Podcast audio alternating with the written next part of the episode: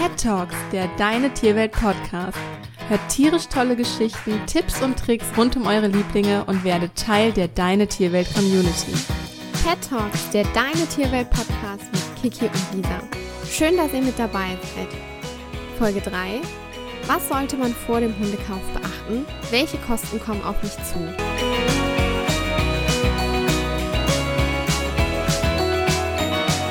Denkt ihr gerade auch darüber nach, einen Hund oder vielleicht sogar einen Welpen in euer Leben zu holen? Dann fragt ihr euch bestimmt, welche Kosten auf euch zukommen können. In der heutigen Folge geben wir euch einen groben Kostenüberblick, der euch eine grobe Orientierung geben soll. Ja, zunächst einmal sind natürlich die Anschaffungskosten zu berücksichtigen. Da gibt es zum einen die Möglichkeit, einen Hund aus dem Tierschutz zu holen. Das ist dann so, dass man, oder die meisten Tierheime ähm, nehmen eine Schutzgebühr dann für den Hund. Das ist dann, ja, man kauft den Hund nicht ab, sondern die Schutzgebühr dient eher dazu, ähm, dass man zum einen nicht spontan und unüberlegt äh, einen Hund in sein Leben holt und zum anderen ist die dazu da, die bereits im Vorfeld angefallenen Kosten im Tierheim zu decken. Also äh, ja für Impfungen, für Wurmkuren, Zeckenmittel, auch für die Mikrochips oder ja, gegebenenfalls für eine Kastration, für einen Bluttest und auch für die Unterbringungskosten. Daher werden meistens in Tierheimen eine also Schutzgebühren von circa 150 bis 300 Euro erhoben. Ja, solltest du dich entscheiden für einen Hund vom Züchter, dann kannst du da circa so 1000 Euro einplanen. Also die Spanne liegt so zwischen 500 und 2000 Euro. Das setzt sich zusammen aus den Tierarztkosten, die ganzen Medikamente, dann durch die Begleitung für die Mutterhündin, dann natürlich auch die Kosten, die Hündin decken zu lassen, Futter, Zeit, Unterbringungskosten. Und das ist eine ganz, ganz schöne Arbeit, denn als wir unseren Schäferhundrüden Samu abgeholt haben, da habe ich erstmal gesehen, wie viel Arbeit eigentlich hinter so einem ganzen, hinter so einer ganzen Zucht eigentlich steckt. Wir hatten eine ganz, ganz tolle Züchterin, die sich wirklich unglaublich gut um die Welpen gekümmert hat und wirklich alles für die Mutterhündin getan hat. Sie ist selbst Tierheilpraktikerin, konnte sozusagen dann auch noch ihre Hunde selbst mit Globulis zum Beispiel versorgen. Und ähm, deshalb finden wir auch den Preis von circa 1000 Euro definitiv gerechtfertigt. Dann möchten wir euch noch aufmerksam machen, dass es wichtig ist, keine Wühltischwelpen zu kaufen, zum Beispiel Hunde für 100 Euro. Da achten wir bei Deine Tierwelt ganz besonders darauf, wirklich nur seriöse Züchter in unserem Portal aufzunehmen oder Tierheime oder auch Privatpersonen. Das wird alles geprüft, denn die genannten Kosten, die wir gerade äh, gesagt haben, sollte man schon aufbringen, wenn man sich einen Hund zu sich ins Leben holen möchte, denn ein Welpen für 100 Euro oder für noch weniger, das ist fast unmöglich von den Kosten her. Ja, und deine Tierwelt achtet eben auch darauf, dass eben keine Wühltischwelpen vermittelt werden.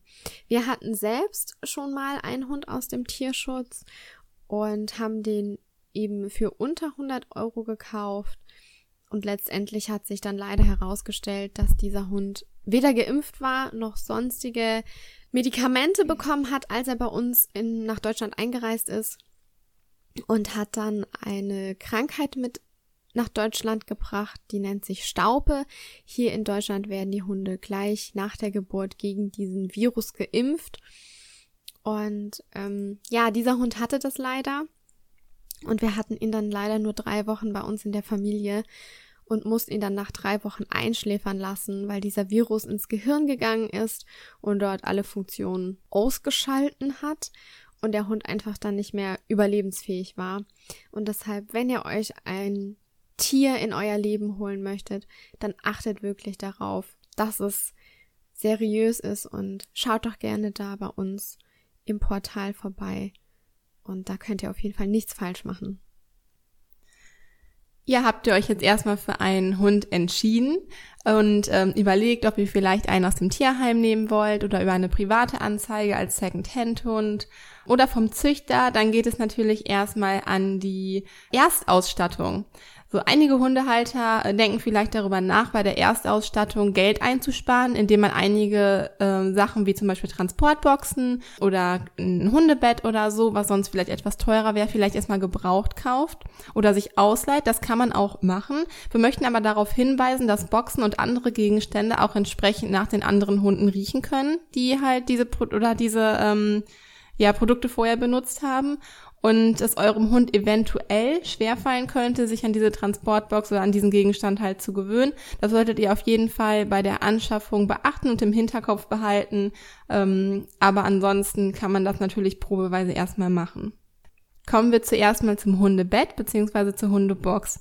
Hier könnt ihr auf jeden Fall darauf achten, die Box oder das Bett von Anfang an groß genug zu kaufen, damit der Hund auch ausgewachsen hineinpasst und ihr nicht später darauf angewiesen seid, nochmal eine größere Box oder ein größeres Bett zu kaufen. Das könnte dann unter Umständen sehr teuer werden. Ansonsten könnt ihr aber auch darauf achten, dass ihr jetzt vielleicht nicht unbedingt das allerteuerste Bett von Anfang an nehmt. Da kann man ja auch wirklich sehr viel Geld für bezahlen, gerade für orthopädische Betten.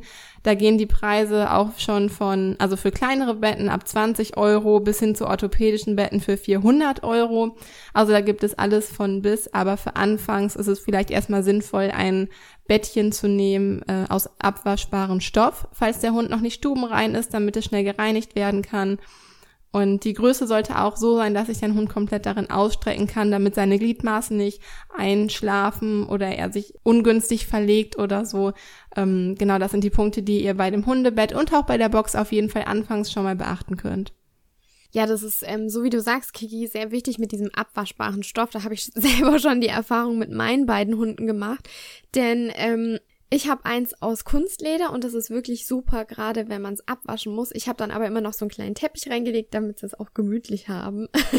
auch ganz wichtig. Ja, und ich glaube, du hast für Nala eins aus Stoff. Äh, ja, wir haben eins aus Stoff. Da sammeln sich aber relativ viele Hundehaare dran. Ich habe auch schon mal überlegt, da ein neues zu kaufen, aber sonst ist es sehr bequem, weil es eine Ablage auch für den Kopf hat. Also viele Hunde lieben das auch, den Kopf irgendwo drauf abzulegen, wie auf einem Kissen ähnlich. Also das ist ganz gut vielleicht findet man hier einen ganz guten Kompromiss, dass es ähm, ja hygienisch und bequem ist. Genau.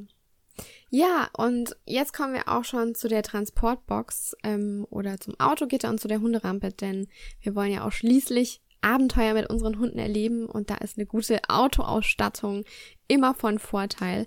So wie Kiki gerade schon angesprochen hat, ist es wichtig oder sinnvoll, die Transportbox groß genug zu wählen, damit der Hund auch ausgewachsen reinpasst.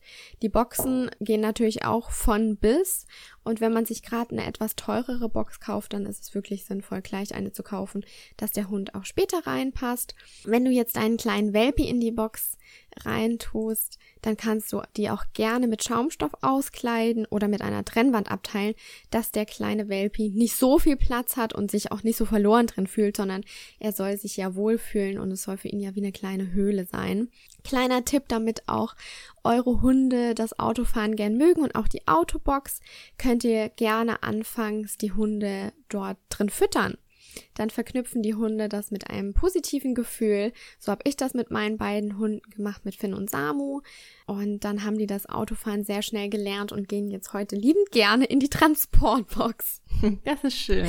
Ja. Und was ich mir zum Beispiel überlegt habe, da ich ja ziemlich große Hunde habe, ich habe zwei weiße Schäferhunde und wir haben ein ziemlich großes Auto. Ich wollte nicht, dass die ständig rein und raus springen müssen, weil das ja auch ziemlich auf die Gelenke gehen kann. Ich habe mich daher dann für eine Hunderampe entschieden.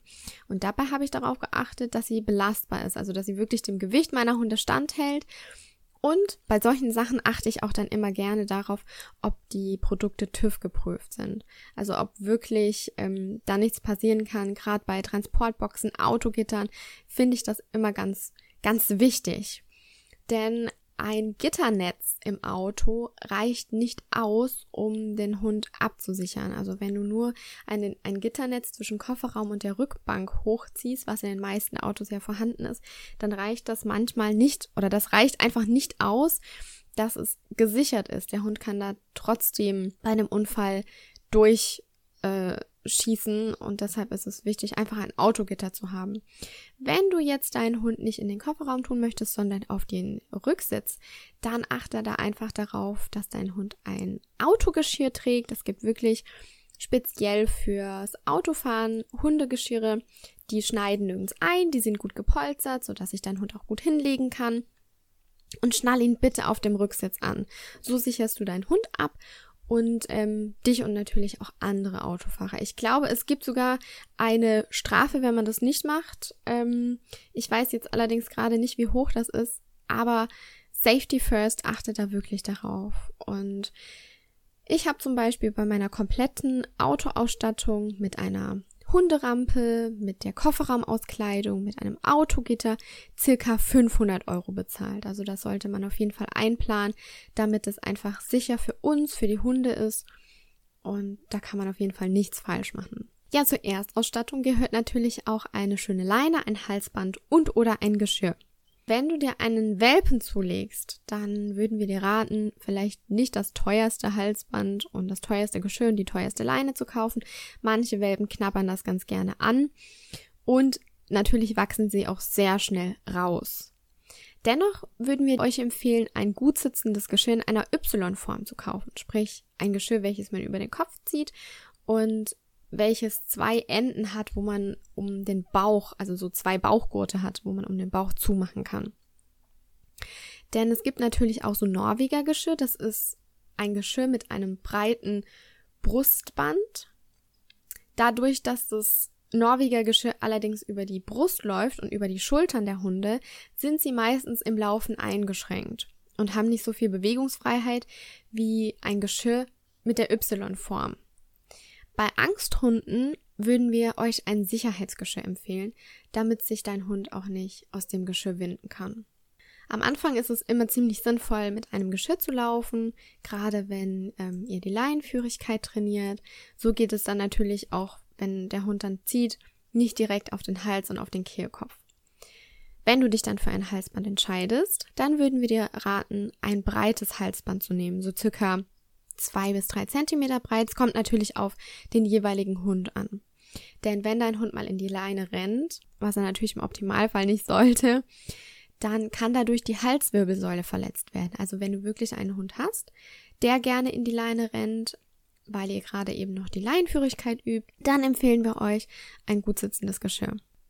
Natürlich sind auch breite Halsbänder einfach für die Hunde angenehmer zu tragen, angenehmer am Kehlkopf und deshalb würden wir euch zu einem breiteren Halsband raten. Dann kommen wir noch zur Führleine. Ähm, es gibt Führleinen, wir benutzen hier gerne zwei bis drei Meter Führleinen. Die empfehlen wir auch super gerne, wenn ihr die Leinenführigkeit üben möchtet. Hier habt ihr die gute Kontrolle, es hat eine gute Länge und die gibt's natürlich aus sämtlichen Materialien.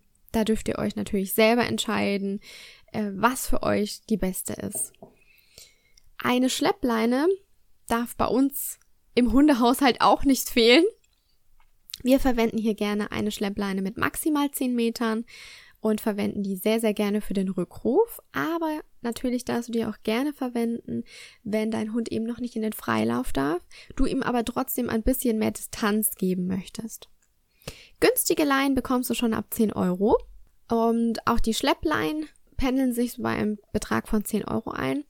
Bei dem Geschirr kommt es immer darauf an, für welches du dich entscheidest. Ist es gut gepolstert? Ist es ein Y-Geschirr, was meinen Hund nicht in seiner Bewegungsfreiheit einschränkt? Da würden wir euch schon empfehlen, ein bisschen hochwertigeres Geschirr zu verwenden, damit einfach der Spaziergang zu einem schönen Erlebnis wird und dein Hund dann nicht wundgescheuert wird. Genau, weiter geht's mit dem Futter und dem Wassernapf. Für ganz viele Hunde ein ganz wichtiges Thema.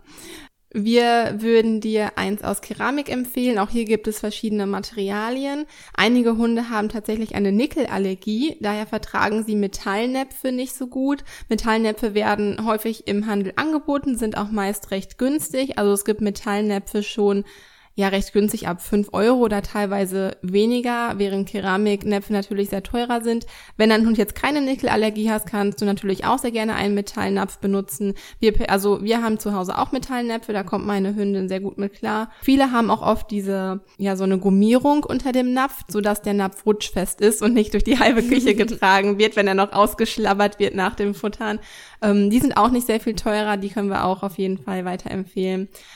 Bei größeren Hunden kannst du, wenn du etwas mehr ausgeben möchtest, auf höhenverstellbare Näpfe achten. Die schonen nämlich den Nacken, sonst muss der Hund sich komplett bis zu dem Boden halt runterbeugen, bis ganz tief und ähm, ja, es kann halt teilweise auf den Nacken gehen. Ähm, hier gibt es wirklich höhenverstellbare Näpfe, die du genau auf die Höhe, also auf die ähm, ja, Nackenhöhe deines Hundes quasi einstellen kannst. Das ist ganz praktisch.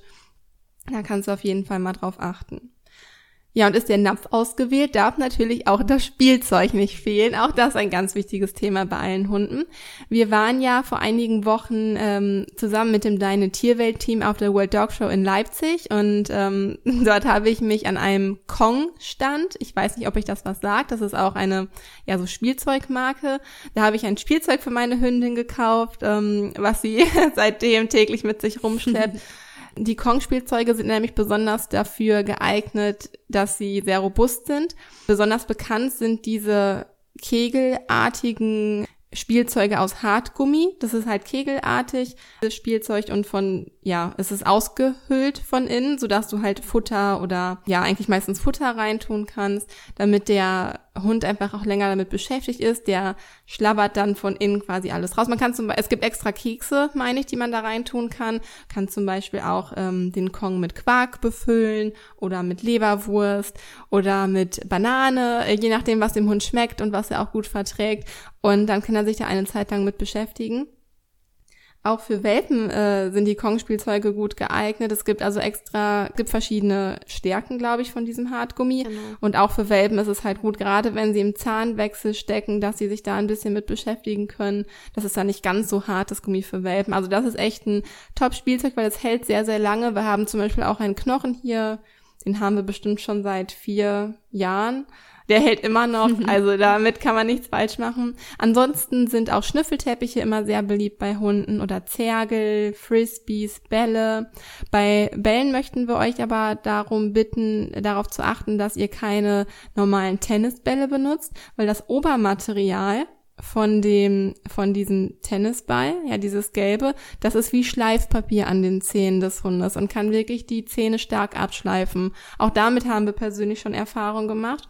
Daher, es gibt extra Tennisbälle für Hunde, die haben dann ein anderes Obermaterial, äh, die sind ganz gut geeignet. Ansonsten, ja, auch Frisbee spielen oder auch mit dem Fußball spielen oder Kauwurzeln, auch für das Kauvergnügen, Kauvergnügen für alle Hunde und für Welpen im Zahnwechsel auch da müsstet ihr nur darauf achten, ähm, wirklich so eine originale Kauwurzel zu benutzen. Es gibt mittlerweile relativ viele Nachahmungen, die eher so an normales Holz grenzen, die splittern.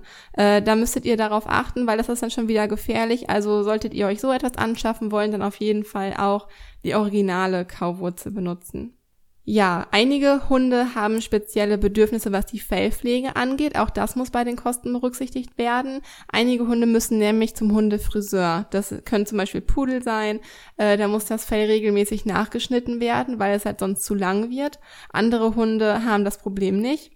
Die, ja, kannst du halt meistens so bürsten und halt äh, Hunde, die Unterwolle haben, einfach mit einem extra Kamm die Unterwolle herauskämmen. Dafür müsstest du dann nicht extra zum Hundefriseur gehen.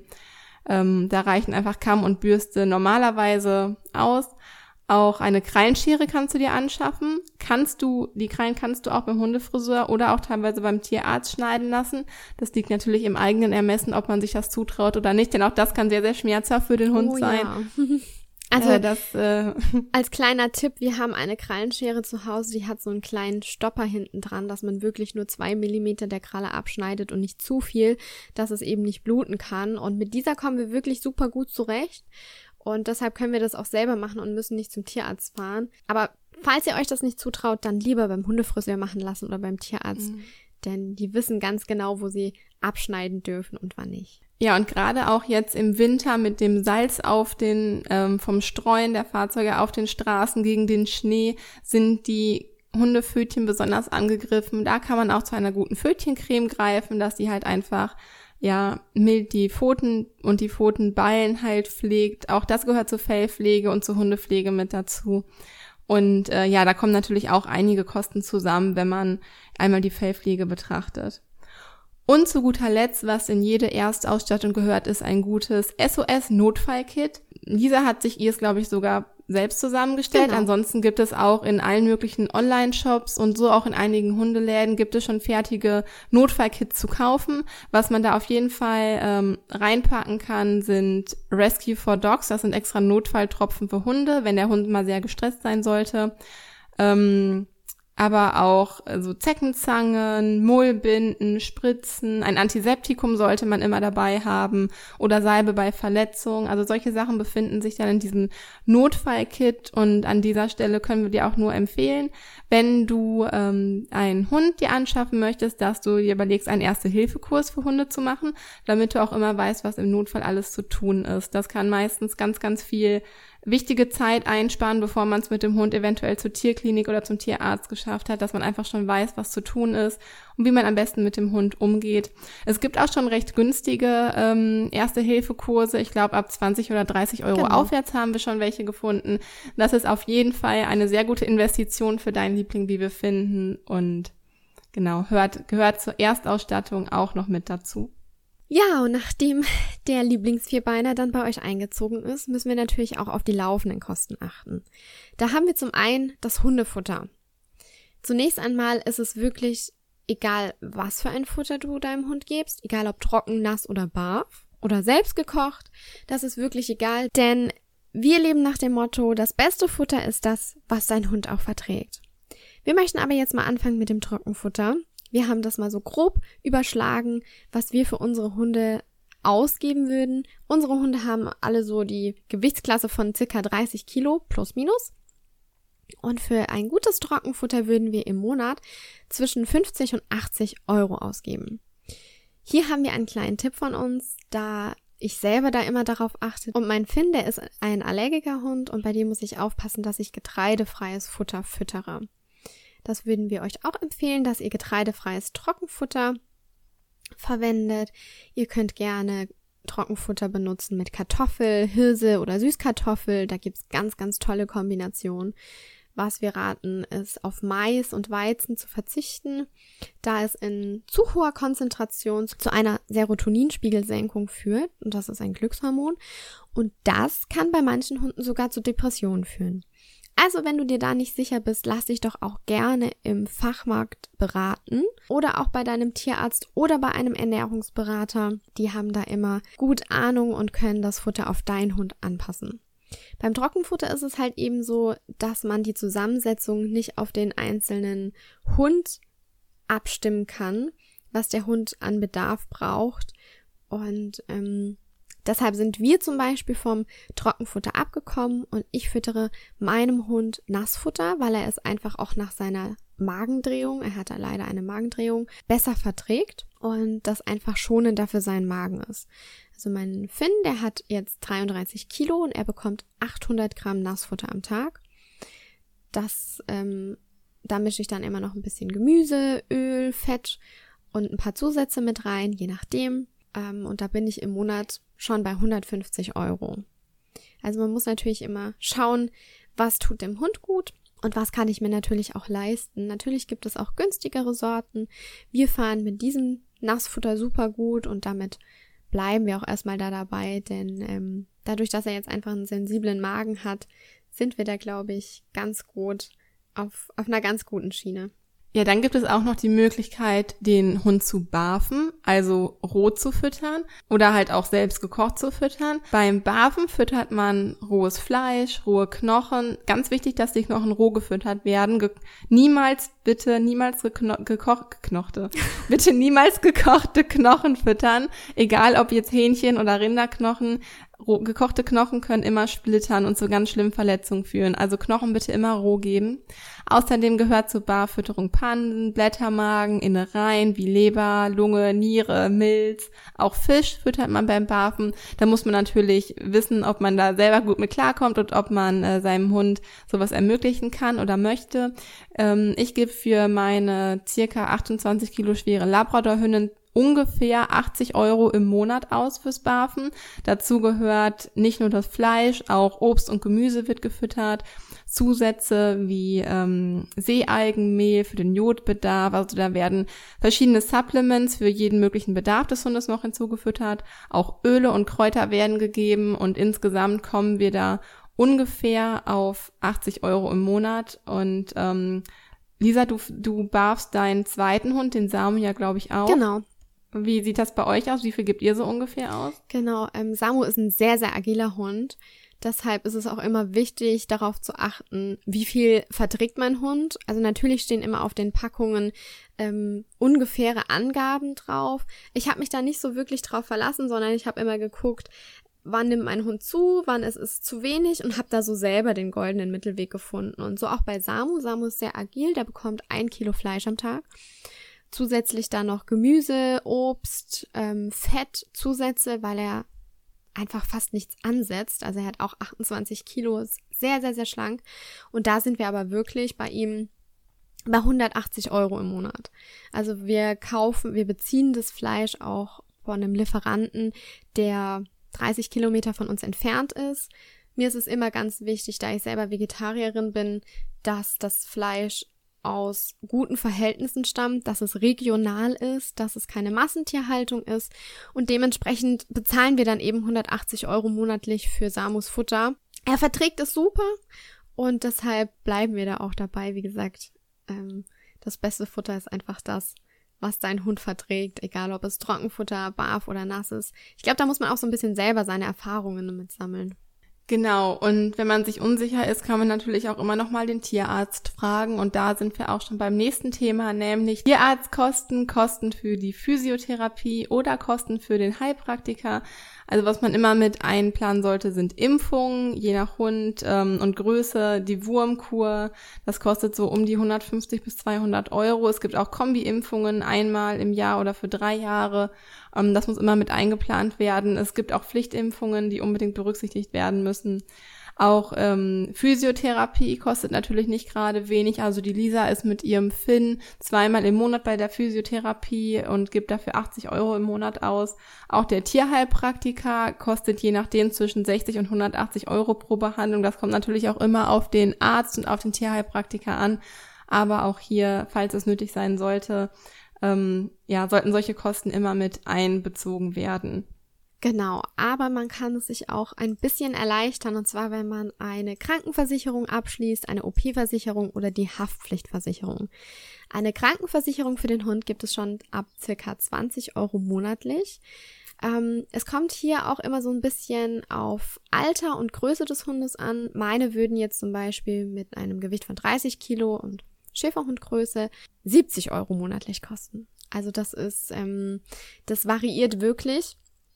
In der Krankenversicherung enthalten sind allerdings sämtliche Tierarztkosten, Medikamente und teilweise auch Operationen. Natürlich kommt es hier auch wieder darauf an, welche Leistungen man dazu bucht und welche nicht.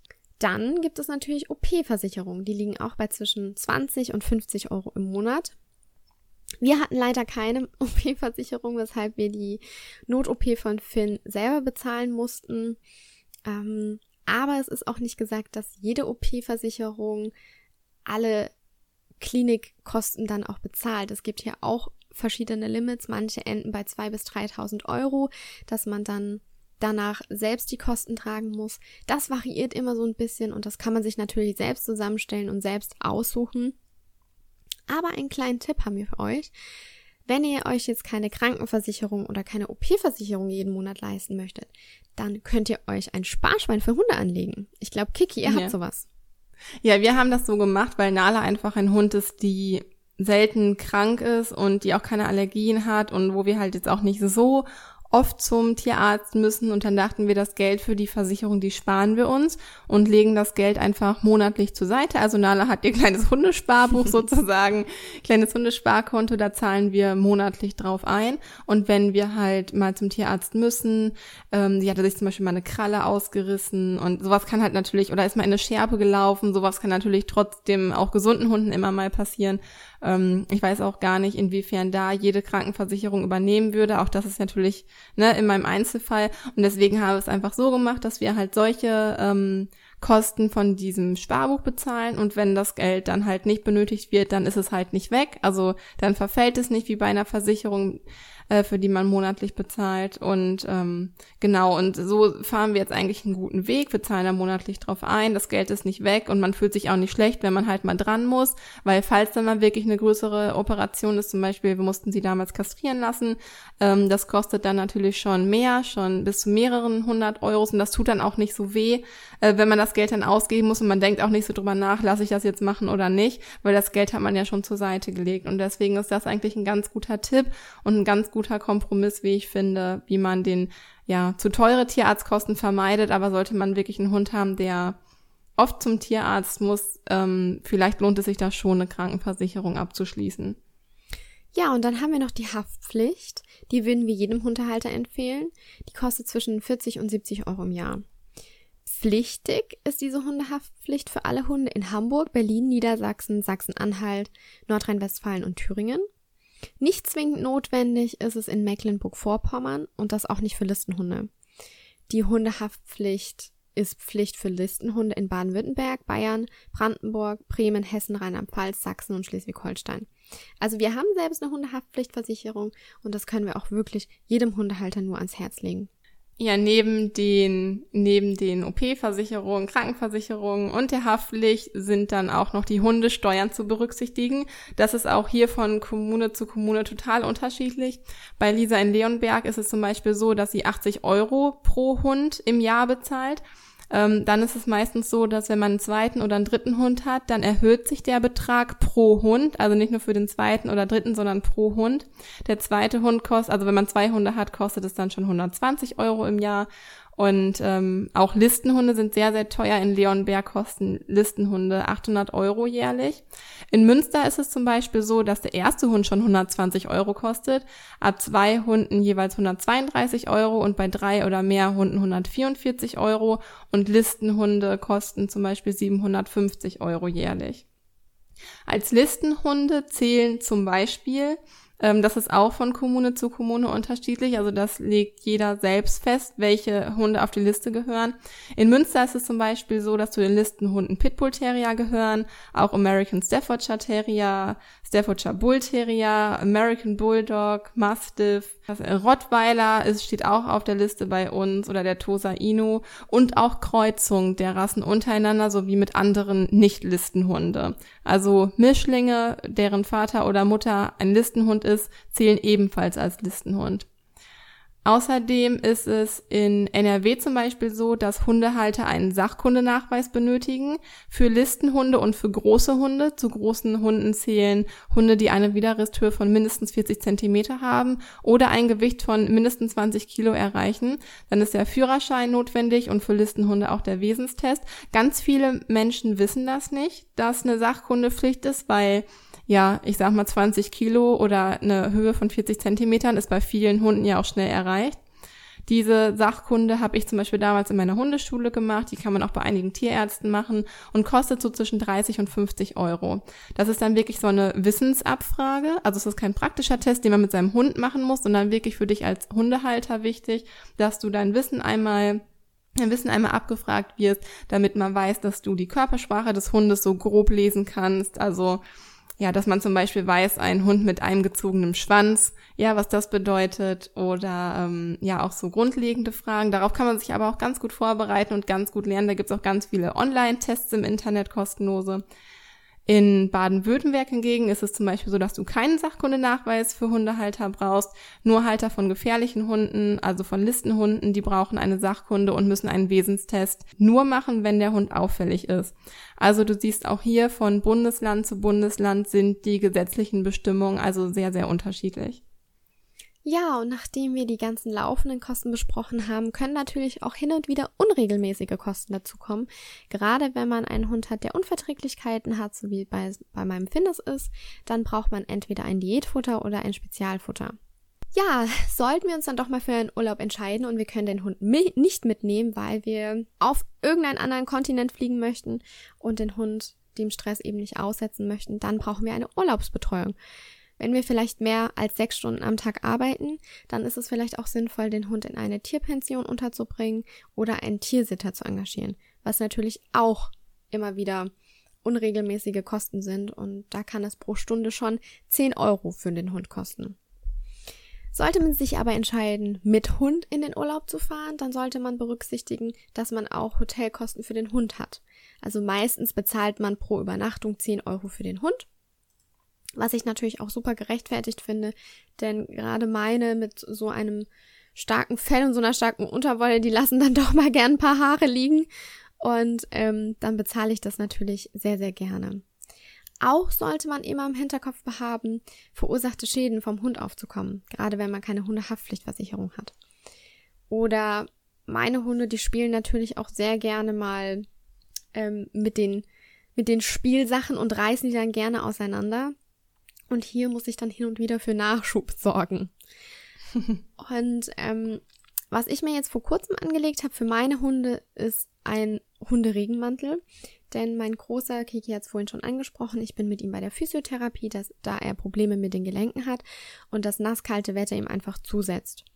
Hierfür habe ich mich dann einfach für einen Hunde-Bademantel und Hunderegenmantel entschieden.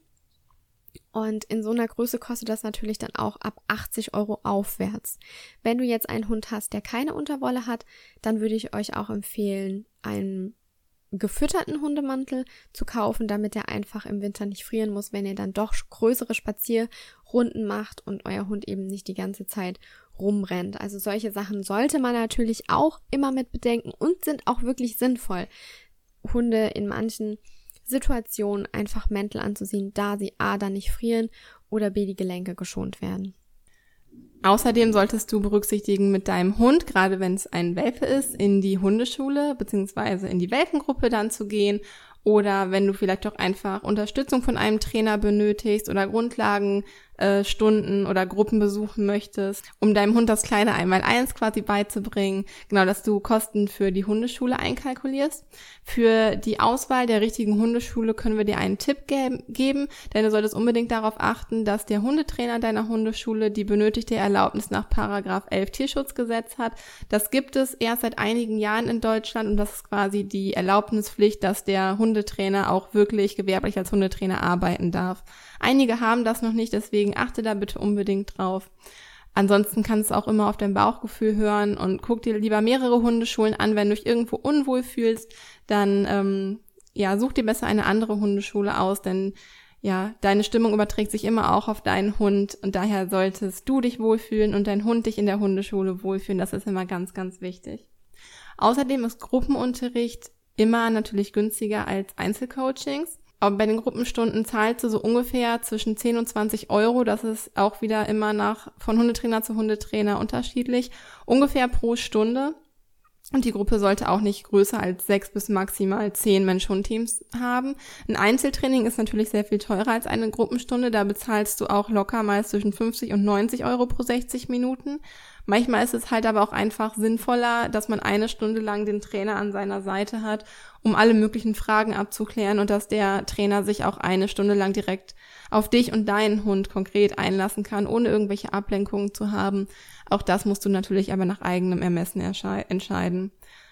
Und du kannst dich auch für einen Hundeverein anmelden. Da beträgt der Mitgliedsbetrag ungefähr 60 Euro oder 80 Euro im Jahr ähm, eventuell auch Kosten für diverse andere Kurse und so weiter, die man mit einkalkulieren kann. Das ist natürlich alles nur on top, aber nur, dass du der Vollständigkeit halber auch darüber Bescheid weißt. Ja, und auf die Frage einzugehen, was ein Hund so kostet, gibt es leider keine allgemeingültige Antwort. Denn wie oben beschrieben, variieren die Kosten je nach Rasse und Alter. Die Qualität des Zubehörs finden wir schon ausschlaggebend, denn lieber kaufen wir einmal eine richtige Autobox und haben die dann für zehn Jahre, wie wenn wir jedes Jahr irgendwie eine günstigere kaufen müssen. Da kommen wir meist vielleicht sogar teurer dabei raus. Achte auch wirklich darauf, dass das Futter von deinem Hund gut vertragen wird. Und mir persönlich ist es einfach immer wichtig, dass es aus einer Region kommt, die nah bei uns gelegen ist und dass es keine Massenproduktion ist rechne hier einfach lieber immer mit ein bisschen mehr Kosten, damit es zu keinen Engpässen kommt und ihr im Zweifelsfall die bestmögliche Versorgung eurem Hund bieten könnt. Nun möchten wir euch nochmal kurz zusammenfassen, was unsere Hunde so pro Jahr kosten. Also das ist im ersten Jahr gerechnet. Hier ist die Anschaffung mit dabei. Die liegt immer zwischen 150 bis 1500 Euro. Dann einmal die Erstausstattung, je nachdem, was du dir deinem, was du deinem Hund kaufen möchtest, liegt die zwischen 100 und 300 Euro. Futter kann im Jahr zwischen 200 bis 800 Euro kosten. Der Tierarzt liegt bei 200 Euro mit dabei. Die Hundesteuer je nach Kommune zwischen 40 und 80 Euro. Die Haftpflichtversicherung 60 Euro. Zusatzkosten 100 bis 200 Euro und gesamt kommt ihr dann so auf einen Jahresbetrag zwischen 900 und 3000 bis 4000 Euro. Also ich liege bestimmt im oberen Bereich bei meinen Hunden, weil ich, wie gesagt, oft mit ihnen zur Physiotherapie fahren muss. Er bekommt spezielles Futter und ich habe auch ziemlich große Hunde, die natürlich dann auch eine andere Futtermenge benötigen. Aber so grob können wir euch mal zusammenfassen, zwischen 900 bis 4000 Euro seid ihr da auf jeden Fall im Jahr mit dabei. Genau, und wenn du jetzt noch auf der Suche nach einem vierbeinigen Begleiter bist, dann ähm, ist deine Tierwelt die richtige Anlaufstelle. Schau da doch gerne mal auf unserer Website www.deine-tierwelt.de vorbei. Dort werden Tiere von Züchtern, aber auch Privatpersonen und auch aus Tierheimen kontrolliert vermittelt. Ja, und wir hoffen, dass wir euch mit dieser Podcast-Folge einen ungefähren Überblick über die Kosten eines Hundes geben konnten. Natürlich sind die Hundehaltungskosten nicht gerade gering, aber dafür geben uns unsere Hunde unheimlich viel zurück, was sie unbezahlbar für uns macht. Und ja, wir freuen uns, wenn ihr nächste Woche wieder mit dabei seid. Wir wünschen euch eine wundervolle Zeit mit eurem Hund und bis zur nächsten Folge. Eure Kiki und eure Lisa.